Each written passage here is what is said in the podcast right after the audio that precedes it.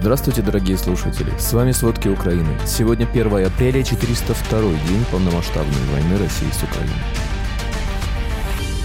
Продолжавшееся 80 дней зимнее наступление российской армии закончилось неудачей.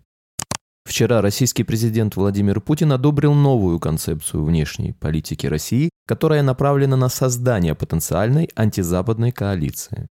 В Госдуме приравняли рассылку повесток через госуслуги к личному вручению. Лукашенко назвал своим полученное от Путина ядерное оружие и пригрозил ударить по Польше. Обо всем подробней.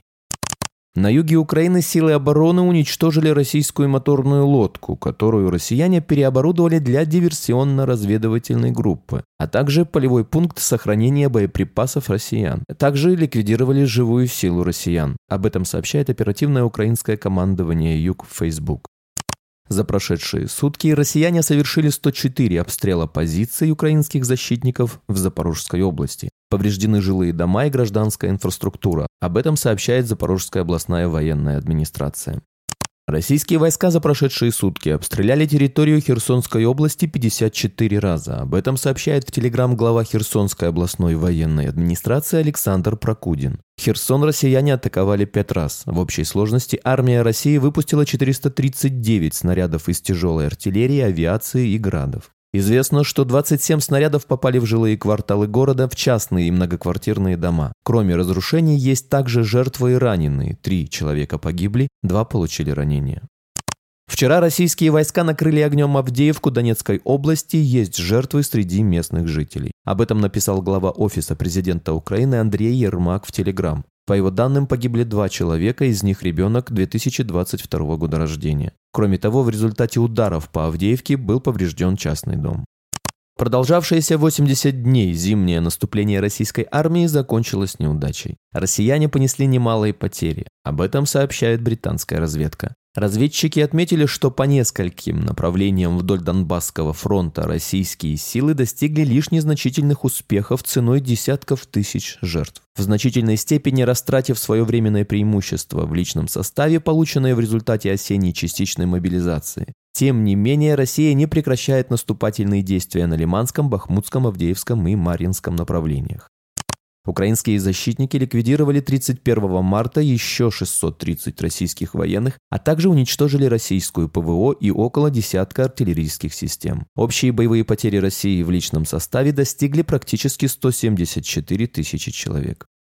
В сентябре 2023 года россияне планируют провести на временно оккупированных территориях псевдовыборы, но для этого им не хватает коллаборантов. Об этом сообщает Центр национального сопротивления Украины. На временно оккупированных территориях россиянам нужны члены территориальных избирательных участков и члены партий. По данным Центра нацсопротивления, Россия поставила перед коллаборантами задачу нарастить темпы паспортизации любой ценой. Россияне продолжают произвол на временно занятых территориях Украины. Так, в Луганской области отмечаются случаи выселения людей из собственных домов. Об этом сообщает Генштаб ВСУ. В частности, в отдельных населенных пунктах Счастинского района Луганской области отмечено выселение людей для расквартирования военнослужащих российских войск. Также отмечается, что после эффективного огневого поражения по районам сосредоточения живой силы и техники россиян в Троицком районе Луганской области российские войска усилили контрразведывательный режим. Проводится проверка местных жителей в отдельных населенных пунктах, отключена мобильная связь.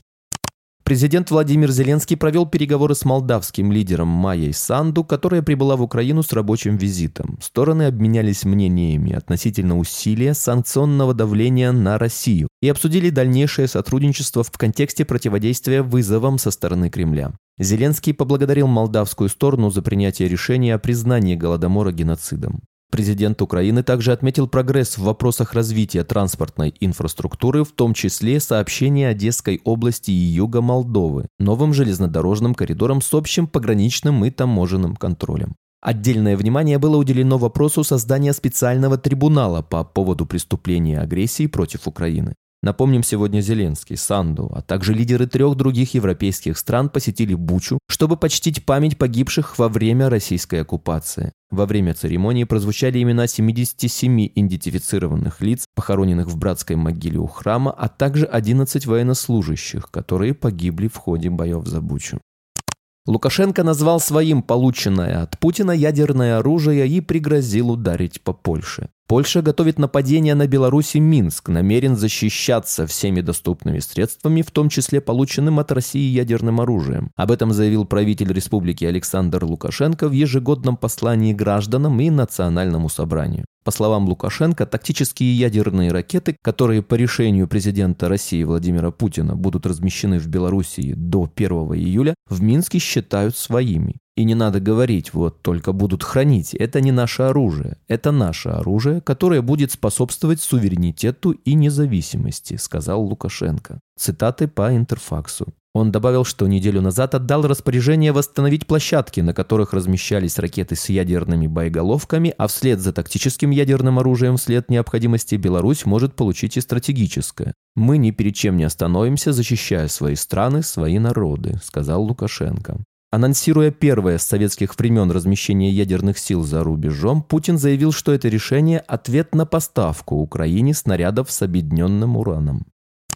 Исполнительный совет Международного валютного фонда одобрил четырехлетний пакет финансирования в размере более 15 миллиардов долларов для Украины. Об этом сообщает Reuters со ссылкой на свои источники. Отмечается, что такая сумма предоставляется для того, чтобы удовлетворить неотложные экономические потребности Украины на фоне защиты от российской агрессии. Напомним, новая программа расширенного финансирования за счет МВФ будет четко структурирована на два этапа – военный и послевоенный, и продлится 4 года. Первая фаза, которая продлится первые 12-18 месяцев, должна укрепить фискальную, ценовую и финансовую стабильность. На втором этапе акцент будет смещен на более широкие реформы для укрепления макроэкономической стабильности, поддержки восстановления и скорейшей реконструкции, а также повышения устойчивости, в том числе в контексте целей вступления Украины в ЕС.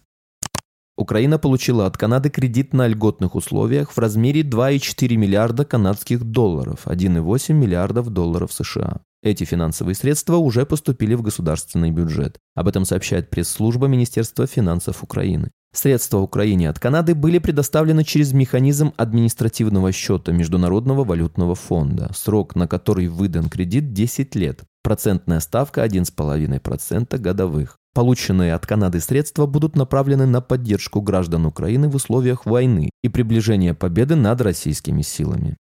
Вчера российский президент Владимир Путин одобрил новую концепцию внешней политики России, которая направлена на создание потенциальной антизападной коалиции. Об этом сообщается в отчете Института изучения войны. В отчете указывается, что Путин пытался использовать встречу с главой Китая Си Цзиньпином, состоявшейся 20-22 марта, для усиления попытки риторически сплотить остальной мир против Запада. Предложение Путина сформировать антизападный блок во время визита Си в Москву не нашло положительного отклика, поскольку Си отказался присоединить Китай к геополитическому конфликту, который Путин предлагал с Западом. Специалисты убеждены, что уменьшение экономической мощи России и деградация военных усилий в Украине дают мало стимулов для других государств проявлять серьезный интерес к предложению.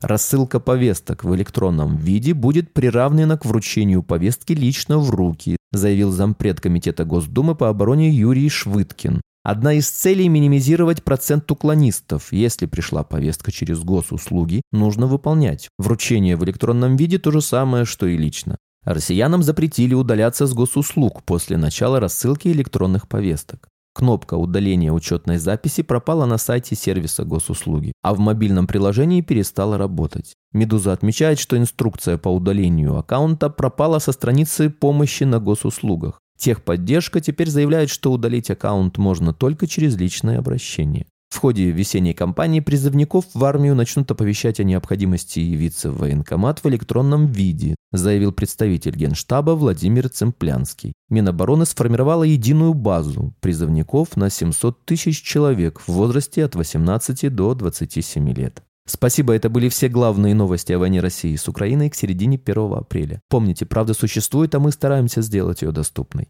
Если вам нравится то, что мы делаем, пожалуйста, поделитесь этим подкастом с друзьями в России. Также, если вы хотели бы помочь нам делать материалы еще более качественными, пожалуйста, оставляйте фидбэк. Это очень важно для нас и для распространения правдивой информации. До встречи.